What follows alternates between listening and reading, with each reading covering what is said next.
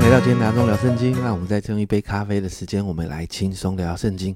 今天我们来读启示录第十八章哦。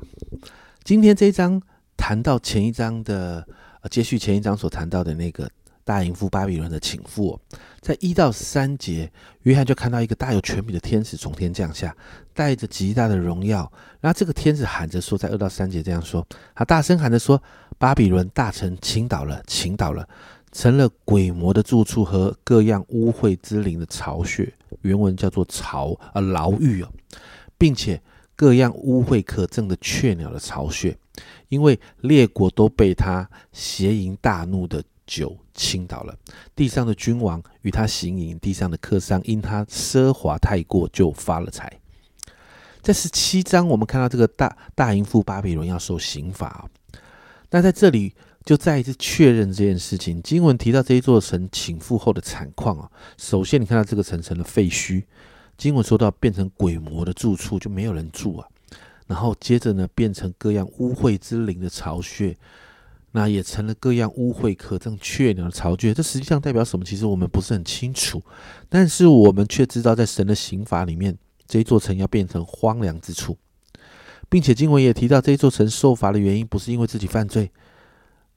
不只是自己因不只是自己犯罪，而且他还引诱别人跟他同流合污。哦经文说到，他与呃与他同流合污的各城的君王、商人都因为跟这个淫妇通商啊，发了财呀。经文说到的奢华原原意的原来的意思就是放肆跟傲慢的意思，也就是呢，这些人在不讨神喜悦的方式中发了财，然后在财富中带着傲慢的态度来面对神。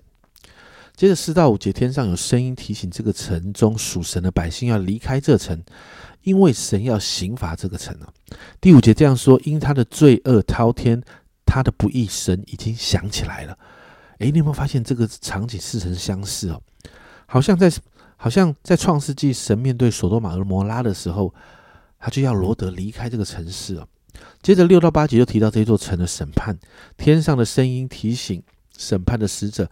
按着这层所行的恶行，要加倍报偿他，并且讲话的声音继续宣告这个大臣应得的刑罚，谈到他的痛苦悲哀，要与先前他的荣耀奢华成正比啊，成一个比例啊。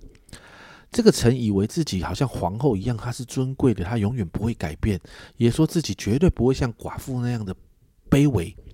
这个骄傲的态度惹动神的怒气，所以在第八节就提到一个快速的灾祸要临到。你知道要毁灭一个城市要多大的灾难才能毁灭哦？那可是你看到这个第八节就说到，所以在一天之内，他的灾殃要一起来到，就是死亡、悲哀、饥荒，他又要被火烧尽了，因为审判他的主神大有能力。你就看到一天之内，一天之内大难临头，四种灾害临到这城，死亡呃，可有一些翻译翻成瘟疫啊。就是这个地方死亡，或者是瘟疫、悲哀、饥荒，还有火，就临到这城。那最后神提到这个城呢，虽然他自以为是以为自己有能力，但这一个一天之内的灾害毁掉这个城的灾害，让他知道真正有能力的是审判他的神。接着九到十九节，约翰就继续描述这一座受刑罚的巴比伦大城的惨况啊。首先，与他行淫奢华的这些地上的君王，看到这个城的倾覆啊，当然过去的关系跟商业的交流就断了。甚至你看到这一群人担心这个灾难波及自身，他们就在旁边观看，然后跟着哀叹呐。他们觉得看起来如此坚固的城。竟然呢？经文说，一时之间，你的刑罚就来到了，城就倾覆了。那当然，结果就是过去的商业活动的交流，所有东西都中断。所以经文说到，没有人在买他的货物了。十二十三节，我们就看到这些商业互动的程度极高哦，交流的物品的品相很多啊，但是现在完全的中断了。十四节甚至提到这个城，过去这个城所呈现那些美好，因着城的毁灭就绝不能再见。而贩卖这些货物，甚至借着这个城发财的商人，也好像那些君王一样，怕灾难这些灾难殃及自己哦，所以远远的就看着，而且哀叹了。十六、十七节这样说：“哀哉，哀哉！这大臣啊，素常穿着细麻、紫色、朱红色衣服，又用金子、宝石和珍珠为装饰，一时之间，这么大的富厚就归于无有了。”你就看到这些商人在那里很悲哀啊。另外，因着商业活动来往，有一些交通运输上面的这样的一些工作人员呢，有船只的这样工作人员，也只能远远的看着。然后一样的哀叹，原本一个富足的大城市，现在成了荒场。我们不知道到底是什么样的刑罚灾难，让这个城市一瞬间、一天之内就被毁灭。但我们知道，这是一个能够毁掉这个大城市、大淫妇巴比伦城的可怕刑罚。最后，在二十二十四节，我们就看到神公义的彰显。二十节，神吩咐这里：天哪，众圣徒、众先知。啊，众众圣徒、众使徒、众先知啊，你们都要因他欢喜，因为神已经在他身上伸了你们的冤。如同我前面谈过的，不是幸灾乐祸，而是看见在彻底的罪恶当中，人不悔改、持续抵挡神的状况里，人就要面对神公义的彰显。这个毁灭是罪有应得。圣徒在面对这些抵挡神、逼迫教会的势力、威胁跟迫害的里头，就看见神为着他们伸冤了。所以，这也就是这个经文说的众圣徒、众使徒、众先知要欢喜的原因。然后呢，二十一节记载，天使就做了一个预表性的动作，有一个大力的天使举起一块石头，好像大魔石扔在海里，说：“巴比伦大城也必这样猛力的被扔下去，绝不能再见了。”就代表这座被毁灭的城不会有机会被重建或者是复苏，绝不能再建了。你会发现这个“绝不能”这三个字在二十一到二十三节一共出现了五次，就是再一次表示这是一个完全的毁灭，没有复苏的可能。会做到这样的绝对，是因为二十三、二十四节所谈的，你的客商原来是地上尊贵人，万国也被你的邪术迷惑了，圣先知和圣徒，并地上一切被杀之人的血。都在这城里看见，我们就看到这座城所代表是敌对神的权势，这个权势迷惑了地上的所有商业的活动。所以，我们前面提到那个六六六嘛，你没有这个没有办法做生意的。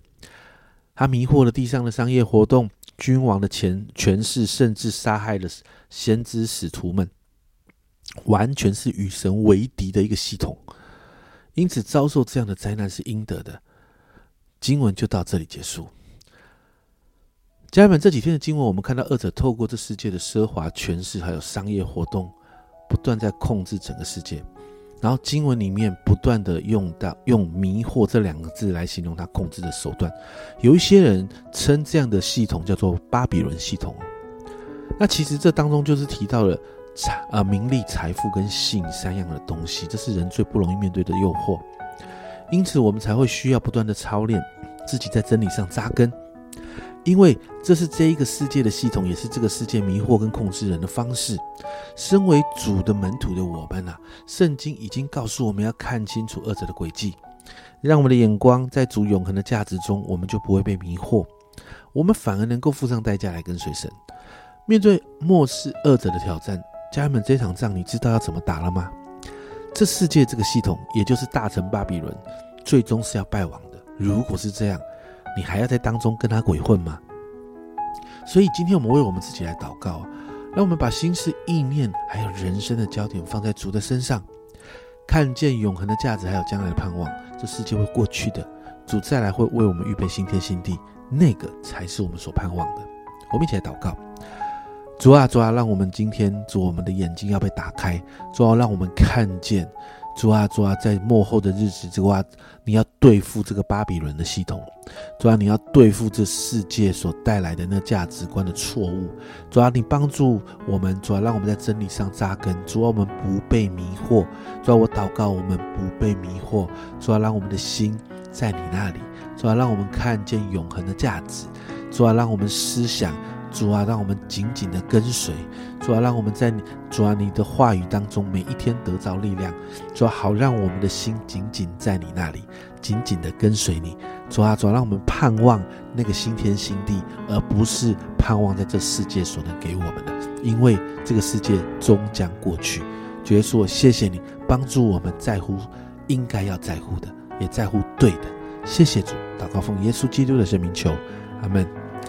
家人们，你被巴比伦的系统辖制了吗？名利、财富、性是这个系统的运作方式。巴比伦城终究是要毁灭的，而这样你还要跟吗？好好跟随主才是王道啊！这是阿忠聊圣经今天的分享，阿忠聊圣经，我们明天见。